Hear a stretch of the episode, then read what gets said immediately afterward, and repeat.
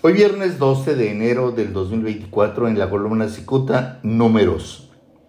Satirizado con acidez por su rimbombante frase ante la violencia, abrazos, no balazos, el presidente Andrés Manuel López Obrador ya no haya cómo esquivar el acoso de las crecientes críticos de sus también crecientes adversarios. Y es que López Obrador sabe que las estadísticas sobre la violencia son tan monstruosas que aplastan su narrativa humanista y desarticulan el supuesto bienestar que viven los mexicanos.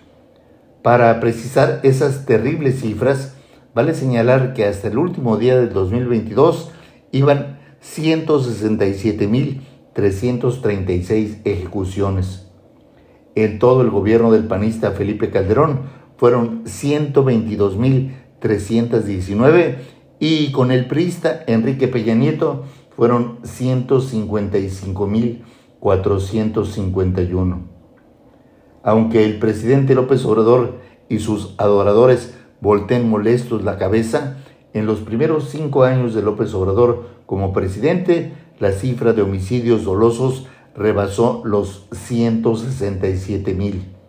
En otras palabras, este es el gobierno más violento de la historia moderna.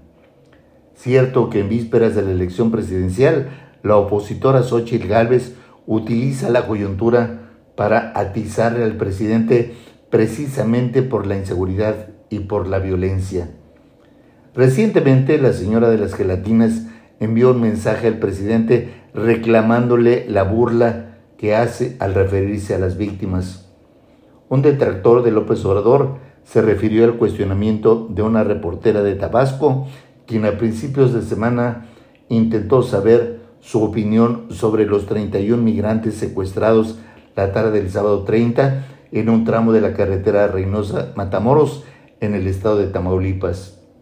López Obrador respondió evasivo, pues dijo que se realizaban en ese momento las investigaciones y que al siguiente día proporcionaría información. Ya el jueves siguiente confirmó que habían sido liberados, aunque algunos medios lo manejaron como rescatados. La tarde del último sábado del año, hombres armados que tripulaban cinco camionetas interceptaron el autobús que llevaba a los migrantes a cumplir con la cita con las autoridades migratorias de Estados Unidos. Evidentemente irritado, un detractor del presidente dijo que debía darle abrazos a los secuestradores el columnista alude este secuestro masivo porque solamente el año pasado se registraron otros tres plagios grupales en carreteras tamaulipecas y el gobierno federal no ha implementado protocolos para evitar que los delincuentes secuestren migrantes. La violencia en México incluye a los extranjeros. Ya Cicuta en el pasado reciente se ha referido al desgaste de la frase abrazos no balazos, que orgullosamente adoptaron seguidores y colaboradores del presidente. A mediados del año pasado, el dirigente nacional de Morena, Mario Delgado, denunció en redes sociales un asalto a mano armada que padeció personal de ese partido. Los delincuentes los despojaron a los morenistas de computadoras, celulares y artículos personales. Algunas reacciones de los cibernautas fueron harto ácidas al recomendarle a Delgado repartir abrazos a esos delincuentes.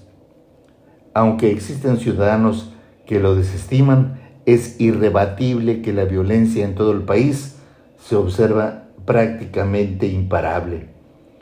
Es muy cierto que en la actualidad los avances tecnológicos nos permiten tener la información que años antes no nos llegaba, aunque esto no significa que antes existía la misma violencia. Muchas gracias, les saluda Jaime Flores.